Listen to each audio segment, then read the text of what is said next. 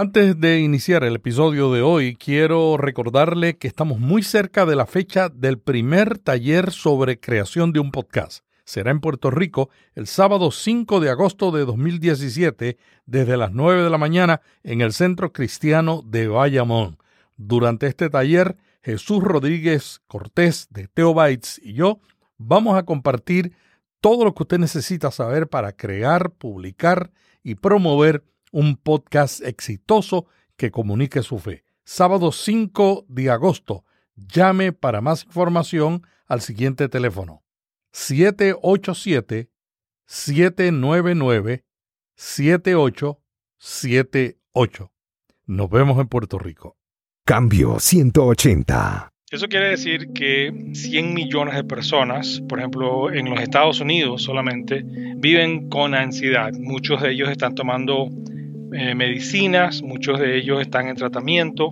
La ansiedad es una forma de estar muy activos mentalmente, enfocados en cosas que no han sucedido, pero que tememos que sucedan. Entonces, una forma muy clara de enfrentar ese tipo de problemas es de cuestionar qué es lo que yo temo, qué es lo que me está causando tanta incomodidad. Por ejemplo, la mayoría de nuestras preocupaciones que hemos tenido en el pasado jamás se han hecho realidad. ¿Por qué tenemos miedo a fracasar? ¿Cuál es el resultado de pensar y referirnos negativamente a nosotros mismos? Dialogamos sobre estos temas con el doctor Marcel Pontón, Marcel es profesor de psicología en una universidad de California, venezolano, psicólogo, tiene una maestría en teología y es el autor del libro La túnica del Padre. Hola, ¿qué tal? Aquí Melvin Rivera Velázquez con otra edición de Cambio 180. Esto es un podcast, audio que usted puede escuchar cuando quiere, donde quiere y como quiere. Y la mejor manera de recibirlo es bajando una aplicación en su teléfono celular y suscribiéndose para recibirlo cada vez que lo publiquemos. Cambio 180. Ah, Melvin, tú sabes que todos nosotros tenemos más o menos entre 60 a 70 mil pensamientos por día. Y de esos, un 70 a un 80% son pensamientos negativos. Entonces, nosotros todos estamos nadando en un mar de eh, pensamientos negativos que tienen que ver con nuestra autoevaluación, que tienen que ver con la forma en que nos sentimos en relación a los demás y también con las cosas que creemos que podemos o no podemos hacer. Entonces, siempre estamos lidiando con pensamientos acerca de lo que estamos haciendo. Muchos de nosotros a veces tenemos un comentario sobre lo que estamos haciendo. Es como si tuviésemos un documental de nuestra vida. Estamos haciendo algo y entonces nos decimos, ah, no voy a poder hacer esto, esto me va a salir mal, ay, yo no hubiera empezado así, ¿para qué dije que iba a hacer esto si es que esto nunca me sale bien? Entonces, ese tipo de autoevaluaciones nos afectan de una manera muy seria porque también la gente que nos ve o que está interactuando con nosotros va a percibir cómo nos sentimos acerca de nosotros mismos y de esa manera van a reaccionar hacia nosotros. Los pensamientos internos, el diálogo interno que tenemos, se refleja también en nuestra conducta. ¿Tiene que ver eso con las malas experiencias que hemos tenido en el pasado?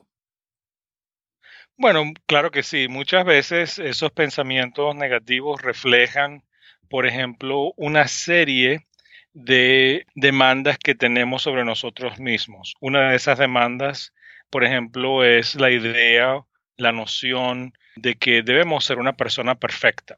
Entonces, cada vez que tenemos esa idea de perfección, que seguramente la adquirimos en la niñez, por demandas de nuestros padres o de nuestros maestros, etcétera. Eso nos hace imponer en nosotros una gran cantidad de demandas que son irrealistas. No podemos cumplir con cosas perfectas en nuestra vida. Y entonces cuando sentimos que no podemos hacer algo perfecto, simplemente procrastinamos. Entonces, eh, está el ejemplo de la, uno de mis ah, pacientes que no quería hacer el ridículo y entonces por eso no había empezado su proyecto, ¿no? Y entonces la esposa estaba esperando que lo haga, los hijos estaban esperando que lo haga, pero como él pensaba que si hacía eso iba a quedar ridículo, simplemente decidió, no hacerlo. Entonces, eso es una marca del impacto de los pensamientos negativos que nos llevan a procrastinar y nos hacen sentir incompetentes. El otro tipo de pensamiento que tenemos es que tengo que tener la aprobación de todos o todo el mundo tiene que estar satisfecho o agradado conmigo.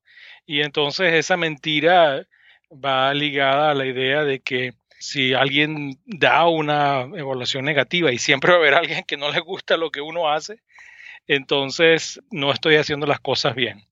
Y eso de nuevo nos lleva a un sentido de que hemos fallado porque esa mentira nos impide ser quienes nosotros somos realmente.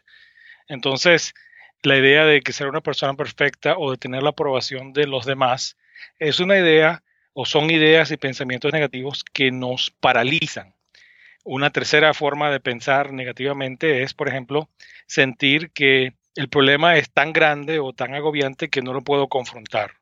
Voy a esperar que se arregle por sí solo. Y Melvin, tú sabes cómo es eso. Mientras menos atención objetiva le damos a un problema, más grande se hacen nuestras mentes y entonces eh, nos agobia, ¿no? nos paraliza, no nos deja hacer nada. Pero de nuevo, eso viene de un pensamiento negativo de que es más fácil evadir que confrontar los problemas.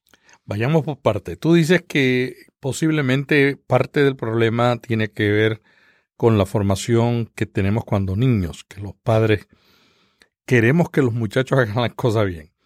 ¿Qué entonces podemos hacer como padres, como técnica para formar a los niños? Esa es una em, excelente pregunta y es algo que todos enfrentamos, los que somos padres, ¿no? Yo creo que lo que me ha ayudado a mí es usar una estrategia muy simple con los muchachos y también con, con estudiantes o con personas que están, por ejemplo, bajo nuestro tutelaje, ya sea en el ministerio o en eh, el trabajo o en alguna forma de aprendizaje, ¿no? Tú dices eh, básicamente qué es lo que tú esperas, ¿no? Por ejemplo, yo quiero que tú hagas esta tarea de esta manera y que lo completes de esta forma. Usa el ejemplo que está acá. Entonces, cuando lo haces mal, entonces tú le dices, mira, esta parte te quedó bien, pero esta parte está mal, ¿te das cuenta? No quiero que lo hagas así, hazlo de esta manera. Entonces, lo que estamos haciendo es no bajamos nuestras expectativas, pero estamos corrigiendo de una manera que le ayuda a la persona, al joven, al niño, al estudiante, al empleado, a superar la dificultad que tiene. Y le damos la estrategia de cómo hacerlo. Entonces, la forma es muy fácil. No lo hagas así, hazlo de esta manera. En vez de decirle, eso no sirve para nada. ¿Cómo se te ocurre hacer algo tan feo? O eh, si sigues haciendo la tarea así, vas a terminar siendo un, vago, un delincuente. Tú eh, el tipo de mensaje negativo que demuestra ira, que demuestra la falta de confianza del padre o del maestro o del empleador en la persona joven. Entonces, la estrategia fácil, más fácil allí es tener una idea clara de las expectativas, de el estándar que yo quiero y darle las herramientas para lograrlo. Cuando no lo logran, reflejo lo que ha hecho bien y apunto, señalo, aclaro lo que ha hecho mal y entonces le digo cómo hacerlo mejor. Eso le da un sentido de confianza a la persona le da un sentido de que puede lograrlo y una vez que lo hace, se siente capaz y no, no ha habido ninguna interacción negativa en relación a, ese, a, esa tarea o a ese, esa parte objetiva que uno quiere. Las generaciones anteriores, que no son las mileniales, tienen más miedo de entrar en aventuras. Los millennials son más arriesgados. Y una de las razones que la gente tiene, tiene mucho temor al fracaso. ¿Por qué esa diferencia tan grande entre los millennials y la generación anterior en cuanto al temor al fracaso?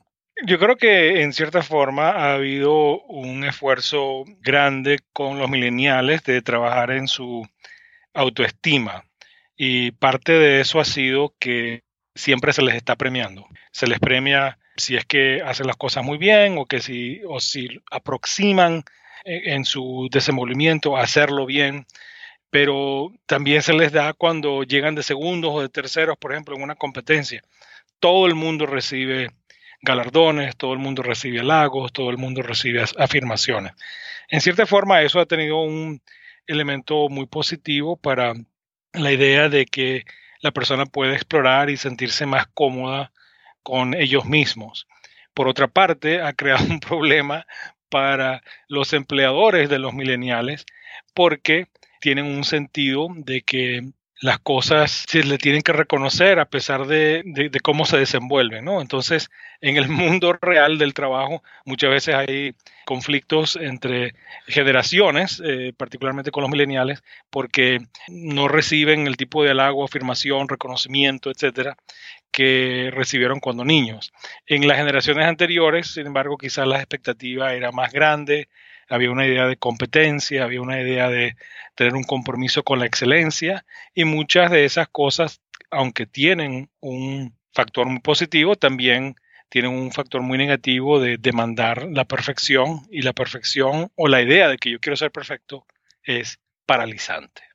Es interesante que la gente que ha tenido éxito como las empresas y los líderes de la tecnología tuvieron mucho fracaso, pero la gente cree que todo el que comienza un negocio, por ejemplo, tiene que tener éxito del principio. Exacto. Yo creo que tienes toda la razón ah, con eso, uh, Melvin, de que em, las cosas más importantes se aprenden cuando uno eh, ha fracasado. Y una de las cosas que eso nos enseña es que podemos tomar mejores decisiones. Por ejemplo, cuando vamos a las historias de Silicon Valley, uh, tú te das cuenta que el mismo Steve Jobs, que la gente lo considera como una persona con un éxito eh, descomunal, cometió errores gravísimos en su primera vida digital cuando empezó con las uh, computadoras Mac y cometió una gran cantidad de errores al punto que lo votaron de su propia compañía. pero fue solamente después de esa experiencia tan difícil en su vida que pudo resurgir como el gran líder del mundo tecnológico y creó la compañía más valiosa del mundo. Entonces, esas experiencias de eh, fracaso, esas experiencias arduas, nos llevan a entender muchas cosas de nosotros mismos primero y luego nos enseñan grandes cosas de la vida cuando tenemos esa experiencia, entonces podemos eh, tratar de nuevo y una vez que has tenido un gran fracaso, no le tienes miedo a fracasar de nuevo y eso te permite lograr tus metas y avanzar adelante. Yo siempre le decía a mi equipo de trabajo, el problema no es que ustedes fracasen, el problema es si repiten los errores que los llevó al fracaso la primera vez. bueno, tú sabes que Ah, la, experiencia realmente significa eso, ¿no? Aprender de los errores. Y yo creo que eso eh, tiene una dimensión espiritual, tanto como una dimensión psicológica y social. O sea, si lo vemos desde el punto de vista espiritual, tú ves, por ejemplo, el fracaso y los grandes errores de David todos pensamos en, en Bathsheba cuando cometió adulterio, pero eso fue uno de los errores. David cometió muchos más errores en su vida. Y de esos errores él aprendió y vino con eh, un corazón contrito, humillado, se arrepintió delante de Dios, recibió perdón y luego pudo empezar de nuevo. Las personas que fracasaron en sus posiciones de liderazgo, como Saúl, como eh, Jeroboam, como Sansón, por ejemplo, era el tipo de persona que cometía errores, no aprendía de ellos y tampoco se eh, arrepentía o quería cambiar, sino que estaba interesado en quedar bien con los demás, que los demás lo aceptaran y querían continuar haciendo sus cosas. Pero de allí hay una lección para nosotros de que el fracaso es una parte natural de nuestra vida y que de allí aprendemos eh, grandes cosas para hacerlo mejor la próxima vez. Hay muchos casos en la Biblia de, gente que ha tenido miedo al futuro, por ejemplo Jeremías. ¿Qué te parece el caso de Jeremías, que con 20 años cuando el Señor lo llama dice, yo soy muy joven, aquí en esta cultura los profetas son viejos, las personas mayores son las que enseñan. ¿Por qué tenemos miedo al futuro? Primero porque es desconocido, segundo porque es retante y tercero porque no sabemos si es que lo que estamos haciendo ahorita va a tener los resultados que esperamos. Tú sabes, eso es parte natural de la vida nuestra y por eso nos dice Jesús, eh, lidiando con nuestros pensamientos negativos, dice, no te preocupes del mañana, que comerás, que beberás, con qué te vestirás. Cada día le queda su propio afán. Y entonces eh, la idea es muy simple. Si yo vivo pensando en el futuro, voy a estar ansioso, lleno de preocupaciones y de qué pasará. Tú sabes, las incertidumbres son muy grandes pensando sobre el futuro. Si nos enfocamos en el futuro, nos llenamos de ansiedad. Si vemos hacia el pasado, nos, nos llenamos de tristeza.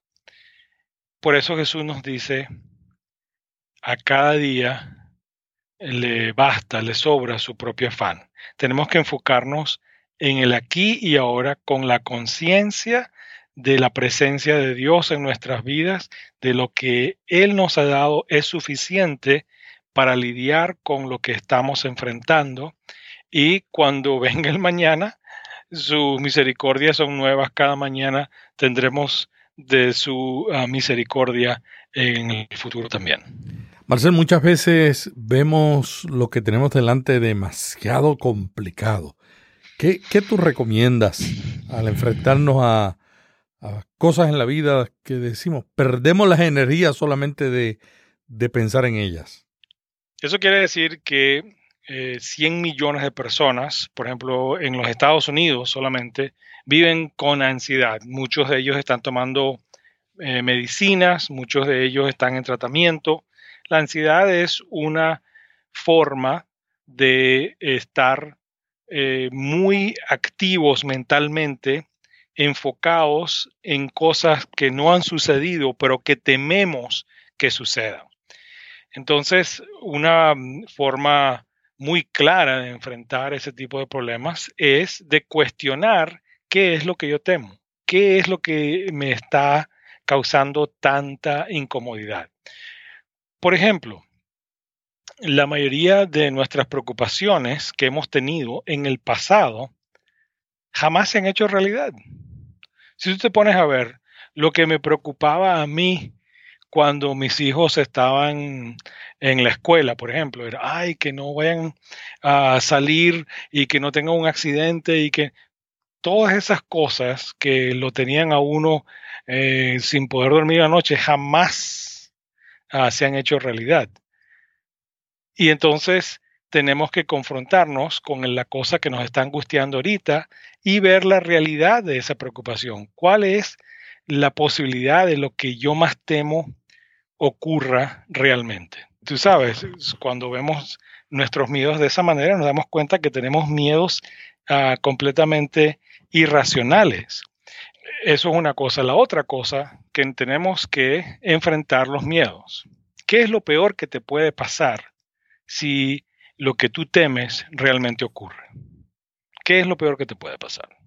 Cuando lo vemos de esa manera, este, nos damos cuenta que muchos de esos pensamientos son eh, completamente irrealistas, son exagerados, son fantasiosos.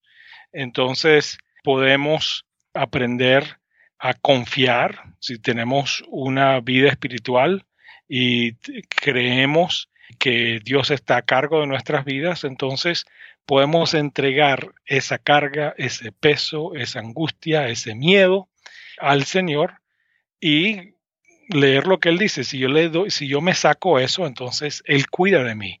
Bueno, yo entrego ese miedo, esa angustia, esa desesperación y tomo a cambio la confianza de que Él cuida de mí. Y en ese proceso de reentender el cuidado de Dios para mi vida, el cuidado de Dios refleja su amor para mí, el miedo, la angustia se van.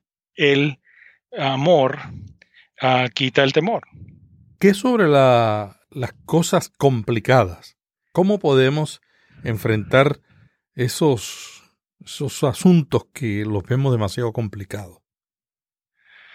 Bueno, eh, yo creo que de ninguna manera queremos minimizar ni tampoco queremos decir que no hay realidades fuertes o dificultades grandes en la vida de las personas. Yo trabajo, por ejemplo, en el mundo del trauma y yo tengo pacientes que tienen una gran cantidad de traumas catastróficos, pacientes que han perdido, eh, por ejemplo, sus manos, sus piernas o su capacidad para pensar después de recibir un trauma, una lesión del cerebro. Entonces, yo quiero eh, enfatizar que eh, yo creo muy, estoy convencido de que sí hay problemas difíciles en la vida de la gente.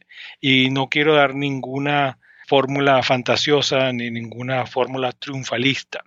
Pero lo que sí he aprendido a través de mis 25 años de trabajo con pacientes en situaciones críticas es que una vez que nosotros entendemos al problema, el problema se puede conquistar. ¿Qué quiero decir con eso? Eh, si nosotros hacemos un mapa del problema, de dónde empieza y dónde termina. ¿Qué es exactamente la situación que me afecta? Entonces, tenemos que pensar, por ejemplo, en las categorías. ¿Es una situación relacional? ¿Es una situación de trabajo? ¿Es una situación financiera? ¿Es una situación física? ¿Es una situación de estudios? ¿Es una situación moral? Etcétera, etcétera. Tengo que clarificar qué tipo de problema es. Número uno. Número dos, ¿cuál es el origen de ese problema? ¿Por qué existe ese problema? Número tres, ¿cuáles son las ramificaciones de ese problema? ¿Qué es la consecuencia lógica de la presencia de ese problema en mi vida? Número cuatro, ¿qué puedo hacer yo de una manera lógica y realista para resolver el problema? De todas las cosas que me agobian en relación a esa situación difícil, ¿cuál es la que yo puedo conquistar?